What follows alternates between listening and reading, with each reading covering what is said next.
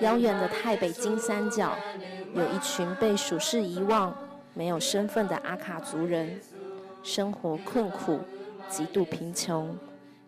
在西元一九九六年，独王坤沙将军投降后，神的荣光照见了阿卡族人。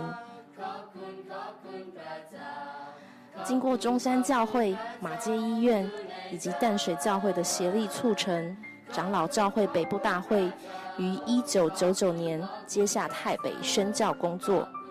会中长老与同工们跋山涉水，历尽艰辛，透过医疗宣教、农耕宣教、山区植堂、新建书院以及培育门徒等事工，十年间培育了九十五位阿卡青年。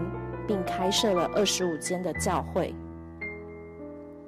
随后，北大教会与曼谷神学院黄桥教会合作，成立了阿卡发展基金会，并于二零零六年开办阿卡种子学院。二零零七年，在基金会的建地上完成金三角阿卡宣教教育中心，让山上的孩子们在此学习成长。当时的长老说：“给他们一个机会，他们将要因神而改变他们的命运。”二零一五年的七月，我们参加了阿卡短宣团，为上帝在阿卡族人身上的赐福做见证。我们怀着好奇的心去到清圣，现在却以无比敬畏的心，要来跟大家分享上帝的美妙。抵达中心时已经是晚上，孩子们正准备着欢迎晚会。晚餐的时候，看见桌上是二菜一汤，想着说还有菜没有上吗？信主长老却说：“因为你们来，今天特别加菜。”随后的每一餐都是一菜一汤，还有把泡面炒一炒当主菜的。我们心想：这些正在发育的孩子们，这样的营养够吗？接着晚上要梳洗，才发现竟然是用雨水洗头，用地下水洗澡，而盥洗间及厕所狭小脏污，蚊虫多到让人无法进入。孩子们干脆就露天围着毛巾来洗澡，他们似乎一点也不在意。当天晚上的欢迎会十分热闹，传统服装的表演及舞蹈非常的棒。会后，孩子们熟练地收拾干净，一点也看不出他们的疲惫和不耐。第二天的户外活动课程，我们从台湾带过去的道具，让孩子们玩得尽兴，也让他们的笑容更加开朗。还有热闹的音乐课程，我们跟着学习乌克丽丽、直笛和口琴，也跟着他们一起哼哼唱唱。美妙的歌声伴随着音乐，时间仿佛就在这个时候静止了。还有孩子们的手工艺课程，我们一起做了许多的扇子、十字架的串珠，还有许多拓印的笔袋。每个小朋友他们的用色都非常的鲜艳，好看极了。在这里的每一天，我们都强烈感受到孩子们的真挚以及勤奋。他们到底是怎么做到的呢？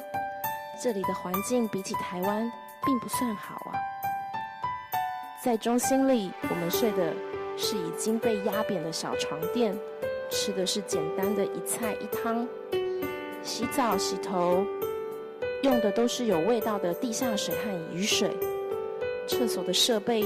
大部分已经年久失修，从台湾来的大家都被蚊虫叮咬得满身红肿。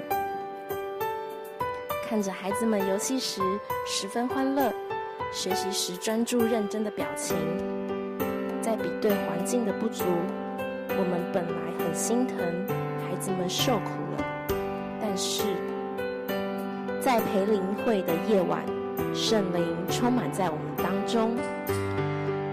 神叫我们看见孩子们仰望上帝的心了。当叶牧师讲道的时候，他们的眼中闪烁着光芒；祷告的时候，他们开心地挤到台前。当他们低下头的时候，纯真的脸庞流下了欢欣的眼泪。我们虽然不知道他们的生命经历，但我们相信他们非常的渴慕神。来到了上帝面前，他们寻找到了上帝的爱。或许在真实的世界里，他们没有身份，但在神的国度当中，他们都是上帝的孩子。这一次的阿卡短宣行，我们参观了原居部落，也了解了前辈们宣教的辛苦过程。在中心与孩子们相处短短几天，我们清楚地感受到，孩子们凭借着对上帝的敬虔，他们不再忧烦，不再困苦。这让我们更加敬畏上帝，信靠上帝。走一趟阿卡，我们的信仰更坚定了。但是，阿卡的种子必须继续灌溉。阿卡的孩子们值得更好的对待。请让我们依循上帝的旨意，继续给予阿卡中心支持的力量，让上帝的爱持续照亮在那些真心仰慕上帝的孩子们身上，好吗？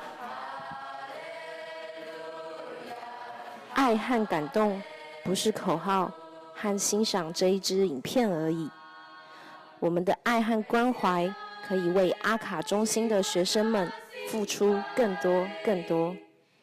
愿上帝祝福你们，阿门。